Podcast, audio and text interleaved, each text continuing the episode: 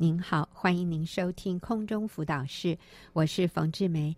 今天我非常高兴，请到了啊我的朋友苏菲姐妹。苏菲姐妹她要跟我们分享，其实是她整个人生的故事啊，我都觉得好好感动我啊。听起来你可以说哦很精彩，可是其中我觉得，嗯，最我最希望跟听众朋友分享的是。苏菲她在认识耶稣以后，她生命的改变。虽然她人生的历程其实听起来也是蛮坎坷的哦，但是，嗯、呃，是认识耶稣以后，她那个生命的改变，我觉得是让我好得滋润的哈。所以，苏菲你好，冯姐你好，是那那苏菲，你跟我讲一下你的见证生命故事的题目是什么？苦难改变我的生命，对，苦难改变我的生命。我想，呃，我们每一个人在生命当中都有苦难，每一个人都有哈，不管不管你是谁，我相信你都经历过苦难。可是苏菲她说是苦难改变她的生命，让她的生命更美好，对不对？哈，不是，感谢主。呃，呃，对，不是更可怜、更悲哀。而是让他的生命更好。好，那所以你来跟我们分享，从小的时候开始讲起。嗯，我生长在重男轻女的家庭，我印象中父亲长期外遇，嗯，强势的奶奶用钱解决家中的问题，母亲因父亲外遇苦毒受伤，不与外界互动，所以在记忆中，我的家常被亲戚取笑。嗯，我心里很自卑。九岁那年暑假。被母亲安排照顾一岁的表妹，赚取学费。嗯，从小就要看大人脸色生活，学会赚取人的爱。嗯，哥哥跟父亲会打架，我要报警处理。家像战场，丝毫没有温暖。二十岁那一年，因父亲有债务，家中陷入困境。嗯，母亲告诉我，女人结婚后不要靠先生，要靠自己。所以我从小就知道，我要努力靠自己。我心里却很渴望爱，这样的生活无形中影响着我的人生与婚姻。嗯，好，所以如果简单的，我抓了几个重点哈。苏菲从小成长的家庭环境里面，一个很明显的就是丈夫呃父亲长期外遇，然后母亲很苦读受伤，不与外界互动，所以母亲可能就是比较封闭自己。因为自己的先生有外遇，他可能非常受伤，也很自卑。好，那所以呢，就被亲戚取笑啊，你们整个家族被亲戚取笑，所以变得你自己里面也很自卑。是。然后后来你二十岁的时候，父亲有债务，家中陷入困境，然后妈妈给你的一个观念就是。女人不能靠男人，要靠自己啊！所以这些影响着你所有的人际关系和你后来的婚姻。这里这些包含了你也自卑，包含你啊父亲有外遇。我相信不仅是对妈妈的伤害，你自己也很受伤啊！父母关系不和，然后爸爸还跟哥哥打架。到一个地步是你要报警。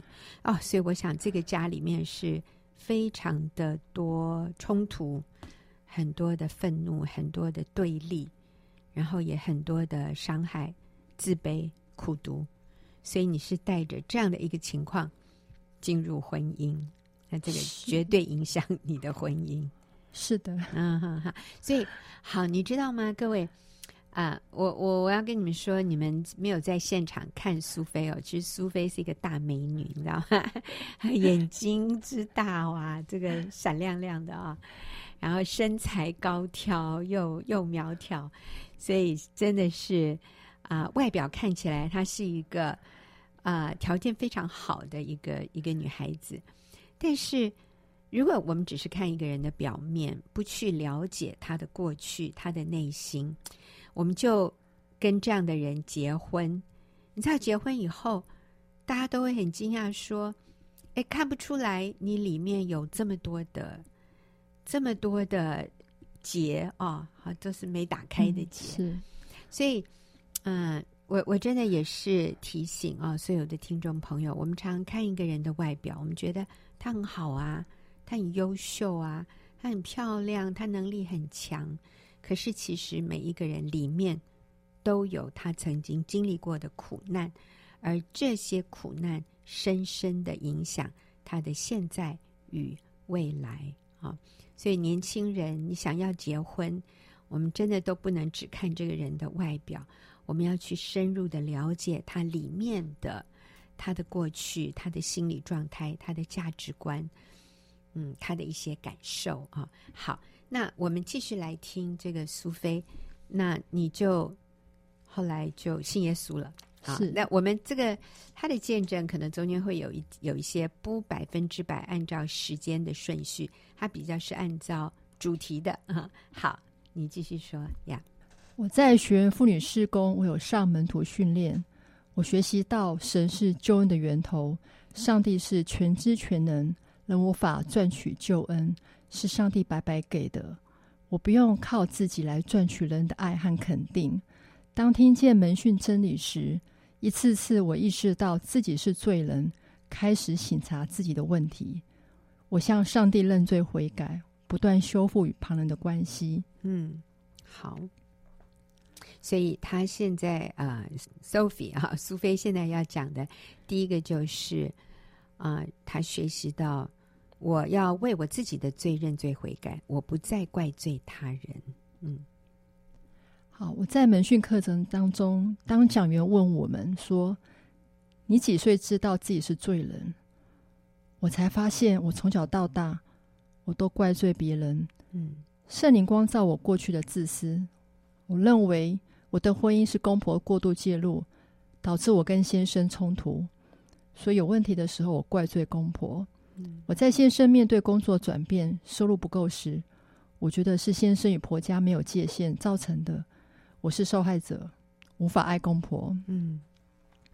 所以多年前呢，婆婆的外劳跑掉了，先生对我说：“你曾经照顾过卧床的女儿，有经验，你跟我回台中照顾妈妈。”我百般不愿。那时候参加小组，我的组长告诉我：“你虽然很痛苦，但是你要去。”我心里很抗拒，但是我听见，我还是顺服组长告诉我的。我打电话跟先生说：“好。”想不到先生很感动，我们当天立刻开车回去照顾婆婆两天。当我看着婆婆失禁的时候，我们是一起哭。因为我知道她很需要我们的爱，嗯，感谢神帮助我可以去爱风烛残年的婆婆，嗯，好，所以，嗯，信耶稣以后，Sophie 一个很大的改变就是认罪悔改，不再怪罪他人，哈，应该也是说，当你明白了一些圣经真理啊，我们门徒训练课程里面有讲到，啊、在基督里得自由，还有一个是讲到救恩与基督徒生活。讲到，当我们接受救恩，那这个跟我现在的生活有什么关联？所以这里有一个很重要的，就是啊、呃，我是罪人，我要愿意为我自己的罪啊、呃、负起的责任，就是我要愿意悔改。耶稣已经赦免我的罪了，但是我我要愿意悔改。所以啊、呃，你的改变就是你不再怪罪他人。以前是说我今天。这样的悲惨，我今天这样的不快乐，是因为我爸爸常年外遇，是因为哦，我妈妈很苦毒恼恨，哦，我妈妈以前呃没有按照我所需要的爱我对待我，哦，你看我爸爸跟哥哥打架，哦，然后我爸爸又欠这么多债，哦，我从小在很大的压力下长大，所以我现在点点点点点，OK，信了耶稣，明白真理以后，我们说 no。那个，那是我的过去，但是我不需要被我的过去所掌控。我可以在耶稣基督里成为一个新造的人。我我不再把我今天的不快不快乐归咎于别人的错，虽然别人也有错，但是我可以决定不受这些影响。我我先认罪悔改，主啊，是我。容易定罪别人，是我容易怪罪他人。求你赦免我，我愿意改变。所以这是一个很大的改变。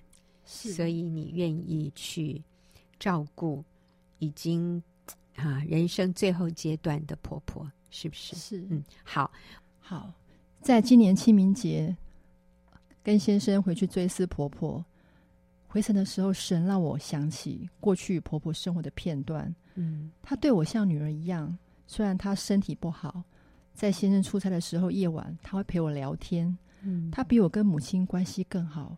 有时先生很忙，态度很差，他安慰我，夜里也帮忙照顾年幼的孩子。回程途中想到婆婆种种的好，我为过去论断婆婆，我向神认罪悔改。我就立刻跟先生说，我很谢谢妈妈对我像女儿一样，我很感恩有这位明理温柔的婆婆，她曾经教导我要成为爱儿女的母亲。嗯，先生很感动。但那个时候，我们的关系更近了。嗯，那前一阵子回台中探望八十七岁的公公，得知他在我们的出发的那天早上，他独自搭公车去买了我们爱吃的海鲜。嗯，回去看着桌上的美食和公公的身影，我突然好感动哦。我可以轻松的跟公公一起聊天，一起煮饭，享受家庭生活。回去的时候，我也对先生说：“公公年纪那么大，他还愿意付出。”他好爱我们，好像我的爸爸。我们以后要常常回来，你要常带我回家哦。嗯，我先生说：“老婆，你改变了。”阿门，真的，因为呃，之前呃，苏菲说她以前是怪罪婆婆，呃，怪罪公公婆婆介入他们的婚姻，所以她觉得以前她跟先生的关系不好，都是公公婆婆害的，她是受害者哈。啊，怎么现在会觉得婆婆那么好，公公也那么好，真是太奇妙了。那你先生说，老婆你改变了，所以以前你回婆家的时候你是怎样？哦，以前回婆家我会拒绝先生说，我没空哎、欸，嗯，不太想回去探望长辈，或者说我回去可以哦，我要休息哦，嗯，不想跟家人互动，嗯，你不要逼我帮忙哦，啊、对，因为因为觉得跟他们很有距离感。是。因为对他们就是有一些疙瘩，有一些不满，所以不会想要那么靠近他们。是，其实他们是中部人，非常的热情。是，可能我比较，嗯，所以有距离。我们看，我们发现其实是我们自己的问题。是，所以你看哦，别人不用改变了，只要我改变就够了。哈，真好。好，呃，苏菲，你继续跟我们分享，这是你跟公公婆婆关系的改变。那跟父母的呢？嗯，好。上帝也帮助我跟父母关系和好。嗯，我在父亲多年前病逝的那个时候，我传福音给他。嗯，我的父亲他为他多年的外遇造成的伤害跟我道歉。感谢主。嗯，那母亲过世后，我也对成长中母亲用拒绝和冷漠的方式对我无法释怀。嗯，一位姐妹她帮助我看见母亲不是故意要伤害我。让我痛哭许久，但我明白母亲从小是被领养，成长过程中她也缺乏爱，她错误的被对待，造成他用同样的方式对待儿女。嗯，我心里可以原谅母亲，不再受伤。当我想起母亲一生的辛苦，为家默默付出，她承受不为完不为人知的痛苦，环境再辛苦，她说没有想离开家，只为让我和哥哥。回家可以看见妈妈，嗯，有热腾腾的饭菜。母亲做的已经超过她所处的环境，我心中充满感恩。嗯，门训课程也提到，饶恕过去的一切，经历交战，选择做正确的事，就能经历从神而来的慈爱与赦免，心中无限的喜乐。嗯，所以。你与父母的关系和好是透过饶恕他们。是，嗯，其实爸爸有跟你道歉，可是妈妈，呃，过世了以后，你才处理你跟妈妈之间的里面对他的一些可能怪罪吧，哈，嗯，所以有的时候是啊，呃，父母都已经过世了，但是我们还是需要处理我们里面对他们的。嗯，或者我们觉得哦，他对我造成伤害，我们仍然需要透过饶恕来化解、来处理。所以各位有的时候不是说那个人都走了哦，呃，或者是说，哎呀，那是多少年前的事了，不用再提了。可是我们发现，就算对方已经过世了，而且那是很多年前，我小的时候发生的事，我们都需要处理，不然它就是仍然存在在那里，一个一个毒根会继续发酵，会继续蔓延，会继续影响我们许多的生活的层面，会影响我们的人际关系，影响我们的心情，甚至影响我们的健康。都是有可能的哈，所以透过饶恕，苏菲与父母和好了。好，那其实还有一个部分哦，苏菲呃经历过的跟一般人不太一样的，就是啊、呃，苏菲的女儿曾经得脑瘤，然后是在十岁的时候女儿过世，啊、哦，所以这样的一个经验对他也造成很大的，当时是很大的打击。但是现在回过头来看，其实也是有上帝很深的祝福。好，女儿呢，她那时候是在小五诊断出二型脑瘤，有生命危险。当时传道的哥哥，他对女儿说：“将生命交托给上帝。”女儿点点头。我流泪向上帝呼求救我的女儿。医师手术后呢，确诊女儿的肿瘤已经扩散到脑干，存活期只有一年。在面对女儿的倒数人生气时时，我惊恐难过又无助，心理冲击很大，曾经想自杀。先生人常外出差，我经常独自开车带着女儿复健治疗、上学，身心俱疲，心力交瘁。然而，女儿面对即将逝去的生命，却没有一点惧怕。嗯，他单纯信靠神的心也鼓励我，让我看见主耶稣的爱深深影响他。面对女儿重病，让我们夫妻关系真是雪上加霜。医院护理长甚至说：“妈妈，癌症病童的父母都承受很大的压力。孩子过世后，离婚是很正常的，哦、你们要有心理准备哦。”嗯，但女儿却红着眼，微弱的声音对我们说：“爸爸，耶稣爱你；妈妈，耶稣爱你。你们要相爱。”嗯。这可能就是女儿的遗言，是你们要相爱。是，那这也是女儿她心里最深的盼望，是爸爸妈妈相爱。嗯，她很深爱我们的心，很令我感动。所以，上帝使用女儿对我们的爱，也安慰我跟先痛苦的心。在女儿安宁照顾时，随着她身体衰落，她十多年来的成长，一幕幕的脑海浮现。令我百感交集。我知道要跟女儿道别了。嗯，我跪在病床，摸着女儿的头，对她说：“孩子，妈妈很爱你。我不是尽责的母亲，没有好好照顾你，跟你道歉，请你原谅我。你身体承受很大的痛苦，妈妈很舍不得，知道你会离开。我们将来会在天下相见。”我看着瘫痪卧床的女儿，点点头，不断流泪。我们就流着泪相拥道别。我也答应女儿要回家爱爸爸，照顾弟弟长大。失去女儿的锥心之痛，让我决心回家当全职妈妈，照顾十岁的儿子。儿子那两年一起陪伴病痛的姐姐，他常压抑自己的感受。有一次，我跟先生起很大的争执，儿子难过的说：“姐姐不在了，你们也要离开我吗？”我看到孩子内心有极大的不安全感，他很需要情绪稳定的父母亲来陪伴。是，所以啊、女儿得脑瘤，然后最后病逝，但是女儿留给你们的，就是耶稣爱爸爸，耶稣爱妈妈。那你们要相爱，爸爸妈妈，你们要彼此相爱啊、呃！所以，哎，真的有一点像是。有点像是长辈对晚辈 说：“我现在要走了，你们要好好相爱啊！”所以我觉得上帝真是使用你的女儿有这样一个超龄的成熟度啊、呃！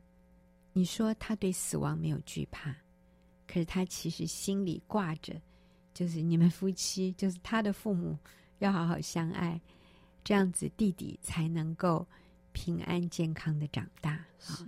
所以女儿好懂事，那这也是上帝给也是上帝给你们的一个祝福。哎，你们心里对女儿就没有那么深的那个牵挂了，嗯、也知道她与主同在。但是女儿留给你们的是一个好美好美的祝福。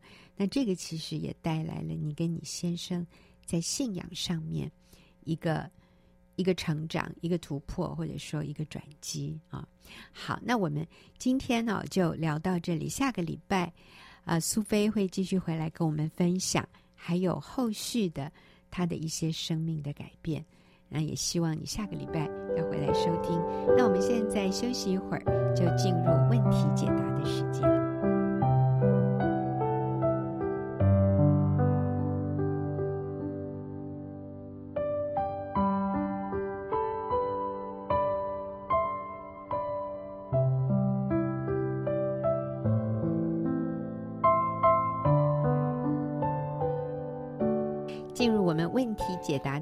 间，今天和我回答问题的是秀敏。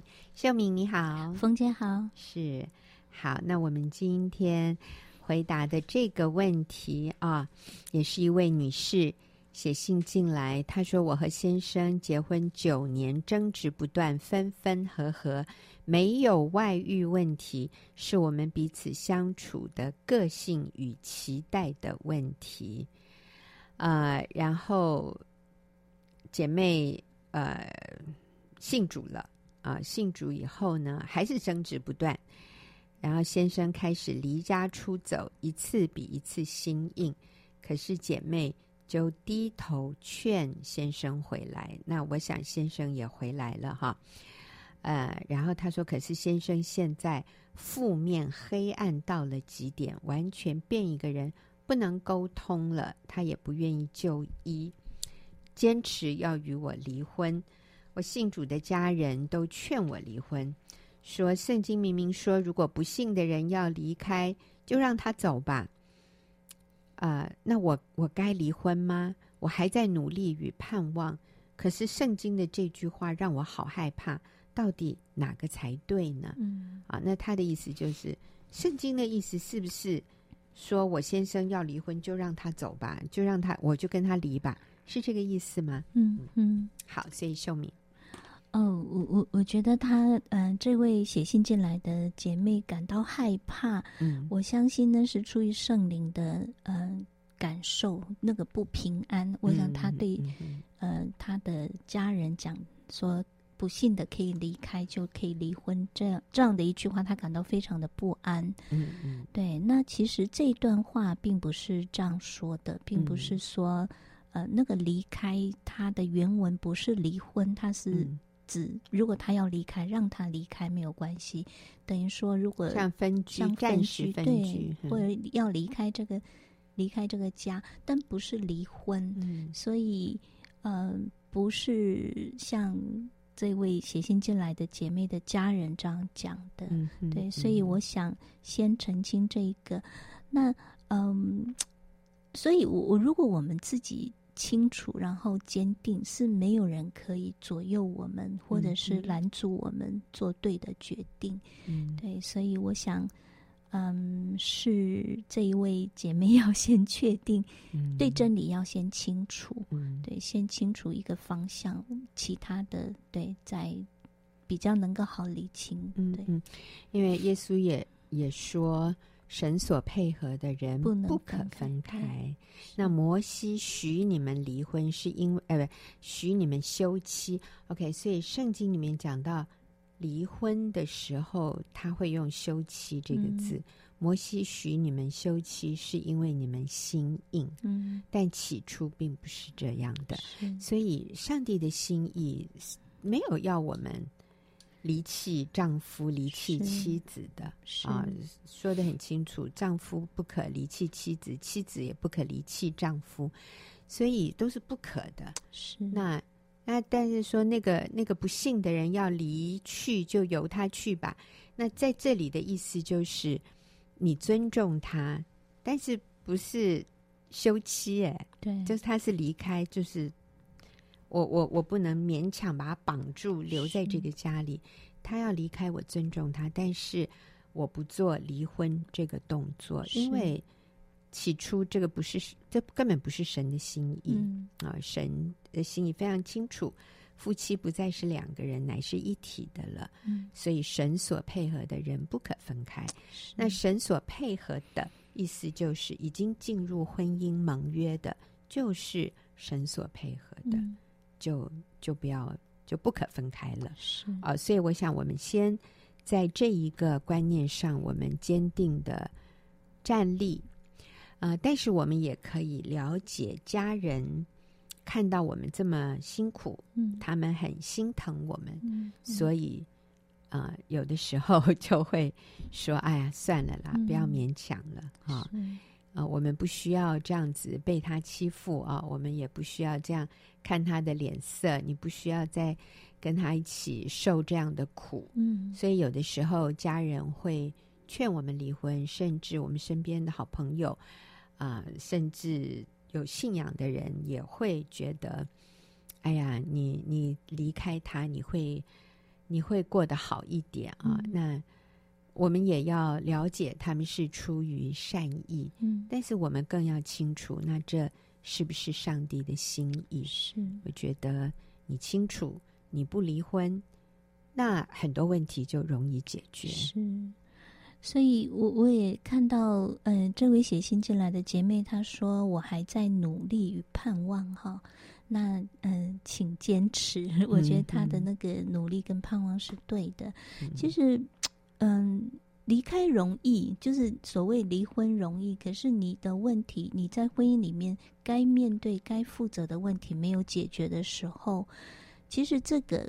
我我觉得很像我们的身体，你没有去根治你某些问呃身体上的疾病哈，它会再复发，它会再找回来，而且先前的那个 问题搞不好更大，回来之后更大，嗯、所以留在婚姻里面去解决我们该负该面对的一些问题。嗯，好，那嗯，刚刚提到说是相处个性跟期待的问题哈，那总而言之，这是这。所有的问题就是一个自我中心的问题吧，嗯、所以我想我们需要在婚姻里面，婚姻是一个很好让我们学习放下自我中心的一个地方，嗯、操练我们呃学习像耶稣啊、呃、谦卑好、呃、那个让我们里面自我中心慢慢的啊、呃、能够能够改变学习舍己的一个很好的地方，嗯哼，是，所以我想。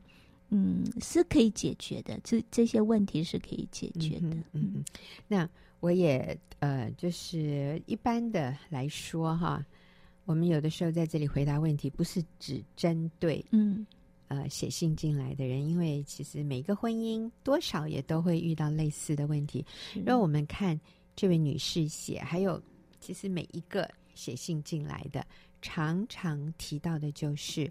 我先生有这个问题，他有那个问题，很少人说我有这个问题，我有那个问题，请帮助我改变，请告诉我我该怎么改。大部分的人都说我先生或者我太太有这个问题，有那个问题，一二三四五啊。那你他有这么多问题，我怎么办啊？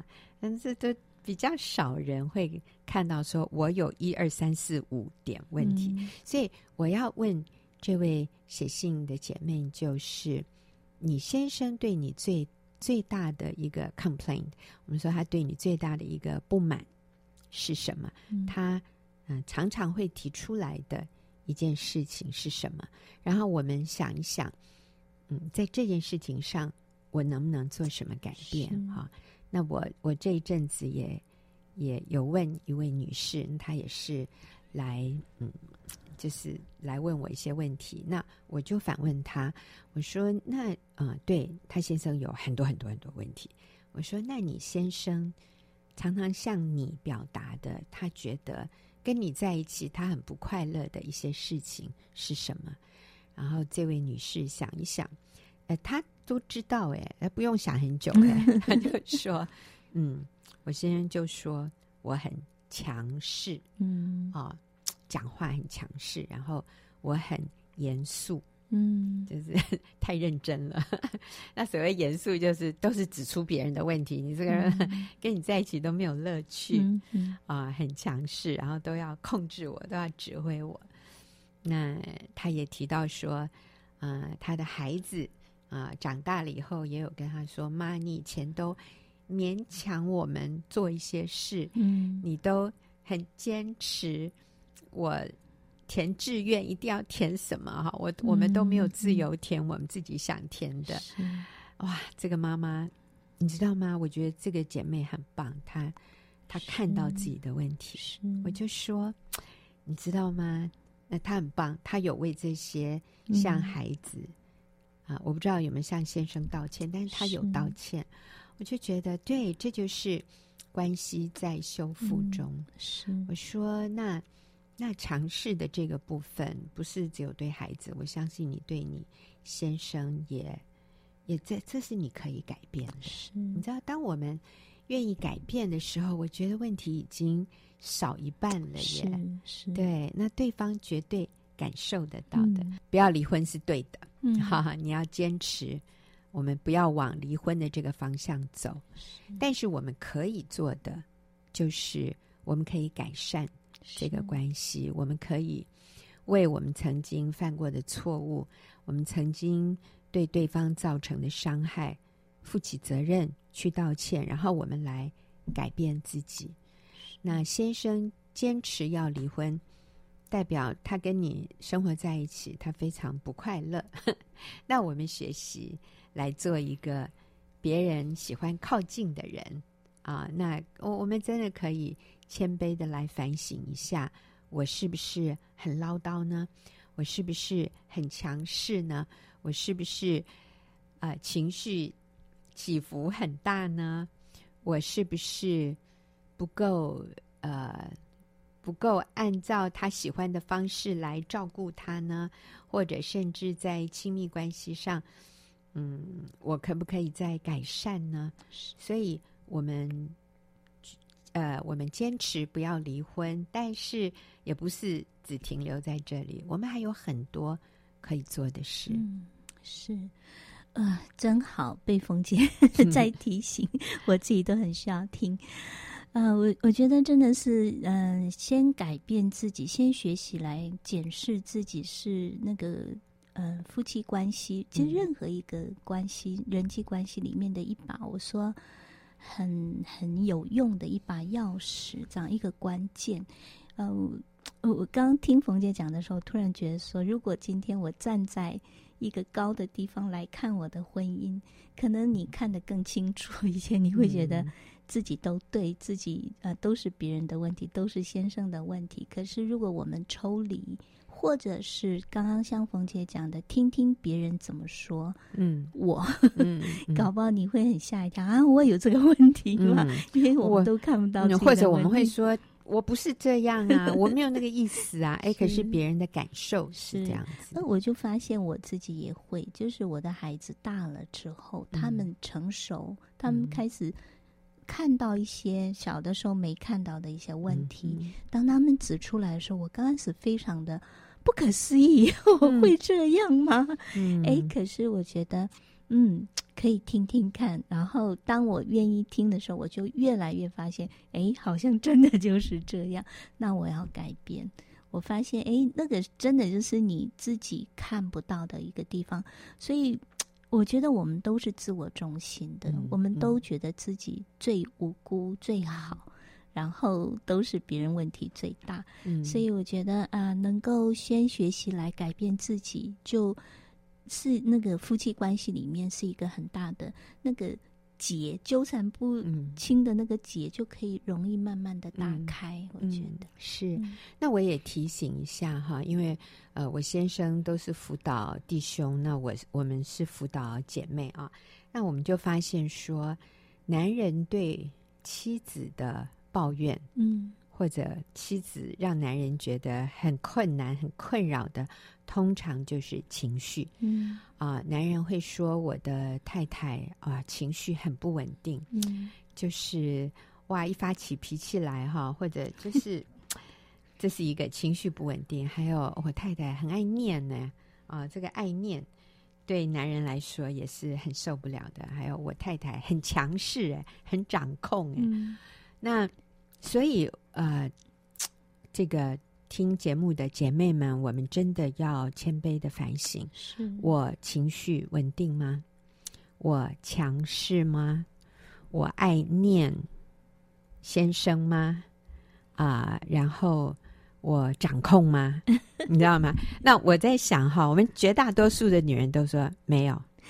或者我们觉得我们有情绪，是因为我我我很生气，对，还是因为你惹我生气？我们都有任何的理由。对，对 我那哪叫念？我那是为你好，因为你不听啊！我这样一直讲，对啊，我哪是强势？我是在保护你啊！我是我是要让人家不要看不起你，你知道？对，我们会有很多的解释啊。是可是如果对方感受到的是我。情绪不稳定，我爱掌控，嗯、我爱念，嗯，还有另外一个是什么？哎、反正这些 就是女人非常非常有的通病。我我们愿不愿意谦卑的说：“好，主耶稣，你帮助我改变，是求你开我的眼睛，让我下次再这样做的时候，你让我能够勒住我的舌头。”嗯。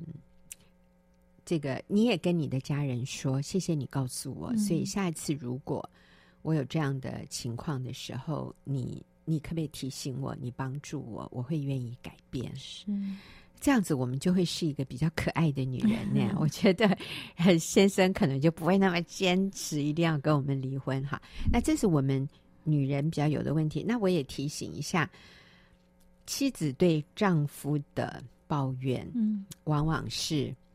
他好冷漠哟、嗯，他不跟我沟通，嗯、他拒绝沟通，他把自己关起来，啊、呃，然后我们两个好像平行线没有交集，嗯、呃，所以我提醒弟兄，就是其实妻子很渴望跟你有交集，嗯、他很渴望跟你谈心，是，他很渴望你能了解他的感受，有的时候只要你。表示你了解他的感受，其实他里面很高涨的情绪就可以得到宣泄，啊、嗯呃，或者是得到释放了。是，嗯，他的那个情绪起伏就不会那么、嗯、那么大哈。那，啊、呃，哎，我怎么又又又 又讲到女人？我要说男人啊、呃，就是你你会想要说，我只要不跟他讲话。